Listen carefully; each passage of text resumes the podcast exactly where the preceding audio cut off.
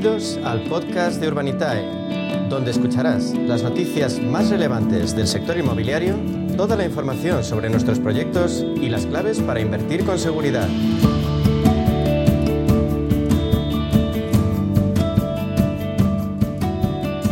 Y saludo hasta ahora a Diego Bestar, es el consejero delegado de Urbanitae. Diego, ¿qué tal? Bienvenido, muy buenos días.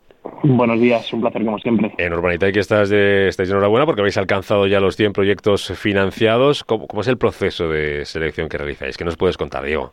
Bueno, pues yo creo que arduo y, minucioso, ¿no? Al final nosotros recibimos eh, muchísimos proyectos para financiar, como te puedes imaginar el, efecto llamada que tiene el haber levantado ya eh, casi 200 millones de euros, ¿no? Y, al final aquí se trata de, elegir pues lo mejor de lo mejor. Tenemos un, comité de riesgos compuesto por, eh, por seis personas, eh, de las cuales pues tenemos eh, parte de nuestro, nuestro equipo de real estate, pero también tenemos a personas externas a Urbanitae que, que sin su ok, sin su check, no, lo vamos para adelante. Y, y, bueno, pues la verdad es que filtrando muy bien, filtrando mm. primero el promotor, sabiendo qué promotor nos ha traído el proyecto, cuál es su trayectoria, eh, su nivel de solvencia, tanto económica como técnica, y a partir de ahí pues ya enfocarse en el proyecto y, sobre todo en los fundamentales del proyecto. Nosotros nos basamos mucho a la hora de decidir, nos basamos mucho en que el proyecto tenga sentido hoy y no tanto pensando a futuro de que vaya el mercado a mejor o lo que sea. ¿Cómo se estructura? ¿Cómo se estructura un proyecto típico en Urbanita, Diego? Pues eh, tenemos dos eh, estructuras distintas. Tenemos la estructura más habitual, que son los proyectos de equity, en las que, bueno, pues en este tipo de proyecto entramos un montón de, inversores en sociedad para, para, comprar un activo inmobiliario y esa es gran parte del producto que hacemos en Urbanitae. Y luego está la estructura de deuda, en la que pues entramos todos en conjunto, todos los inversores, eh, por pequeños que seamos, y, y entre todos le damos un préstamo al promotor al cambio de un tipo de interés y a un plazo específico. Mm. Eh, corrígeme si me equivoco, Diego. El 70% de los proyectos que se financiáis, ahora que hablabas del equity, son de, son de equity. ¿Por qué? ¿Cuál es el motivo?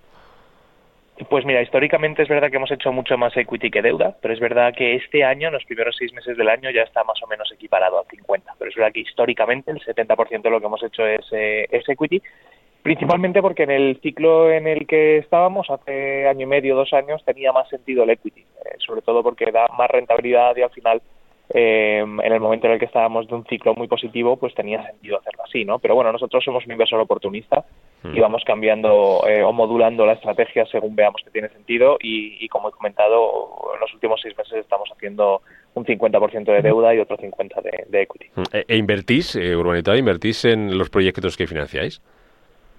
Pues el regulador no permite que la plataforma invirtamos. Eh, dicho eso, yo como persona física, personal, eh, invierto en todos los proyectos que publicamos en la plataforma.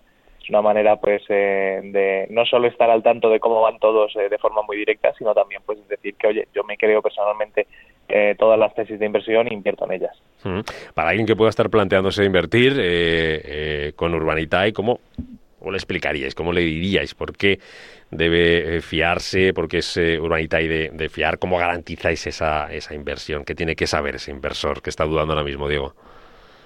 Bueno, yo creo que lo primero es saber que somos una entidad supervisada y regulada por CNMV, eh, es decir, como los como las entidades financieras de nuestro país, con lo cual pues el nivel de escrutinio y el nivel de, rigurosidad al que somos expuestos es, es muy elevado.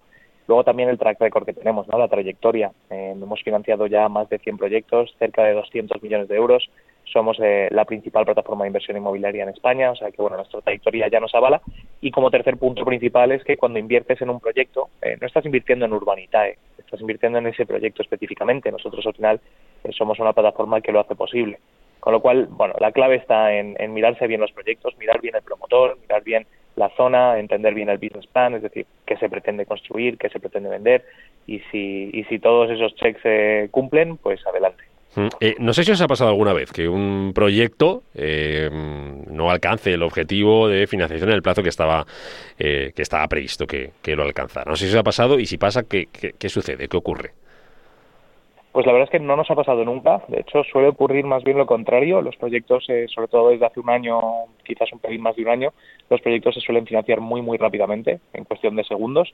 Eh, menos en épocas muy específicas, por ejemplo el verano, como en el que estamos ahora, pues suele ir un poco más tranquilo, porque la gente pues eh, entiendo que está en la playa o en el chiringuito tomándose algo, pero, pero bueno, los proyectos normalmente se financian en cuestión de minutos y esto hace que mucha gente pues se quede fuera porque no llega a tiempo.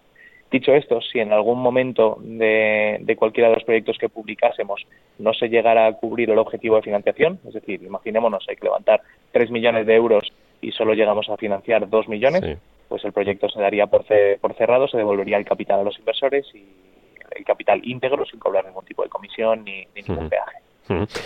Además, desde hace unos meses tenéis ya autorización para poder operar en la Unión Europea conforme a la nueva normativa comunitaria. Eh, ¿Cuándo vamos a ver proyectos de urbanidad fuera de España, Diego?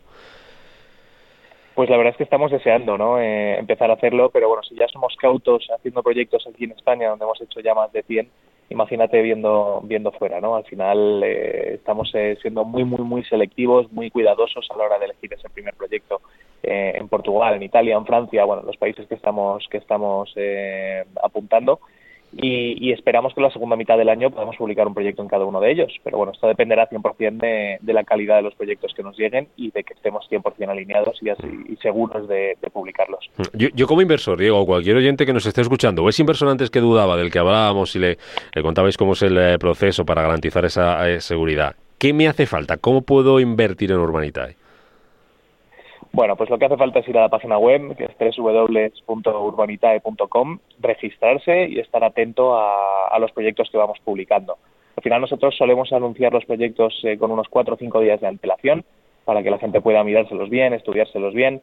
Eh, hacemos un webinar con los promotores donde el promotor pues cuenta de cerca eh, pues toda la vida que ha llevado el proyecto y el trabajo que lleva hecho y a partir de ahí pues hay que estar atentos al día de apertura. Eh, como digo, anunciamos con unos días de antelación para que los eh, inversores puedan estar listos y en cuanto se abra el proyecto pues estar ahí eh, disponible para, para poder invertir. ¿Os ha cambiado mucho la vida este reglamento europeo al que nos referíamos antes? Bueno, nos ha cambiado la vida en el sentido de que mm, cambian un poquito las normas del juego. Primero nos dejan operar en toda Europa, como, como has comentado antes, pero luego es verdad que hay algunos cambios. Por ejemplo, los límites de inversión que había antes en la norma española, eh, pues limitaba la inversión en 3.000 euros por persona, eh, cuando era una, un cliente que es no acreditado, que era la gran mayoría de los clientes. Eh, ahora mismo la norma no, no cambia, o sea, no, no, no limita la inversión, no dice si eres no acreditado solo puedes invertir 3.000, dice si eres no acreditado puedes invertir lo que te dé la gana, pero eh, las plataformas están obligadas a mostrarte un tipo de información. Y, bueno, pues eso es verdad que cambia bastante y yo entiendo que, que a mejor porque permite que cualquiera invierta lo que quiera. Pues una oportunidad de inversión, como siempre nos gusta buscar aquí en este programa, en Capital Intereconomía. Diego Bestar, consejero delegado de Urbanitae, gracias por estar con nosotros. Hablamos la semana que viene. Cuídate mucho, que vaya bien. Igualmente, muchas gracias.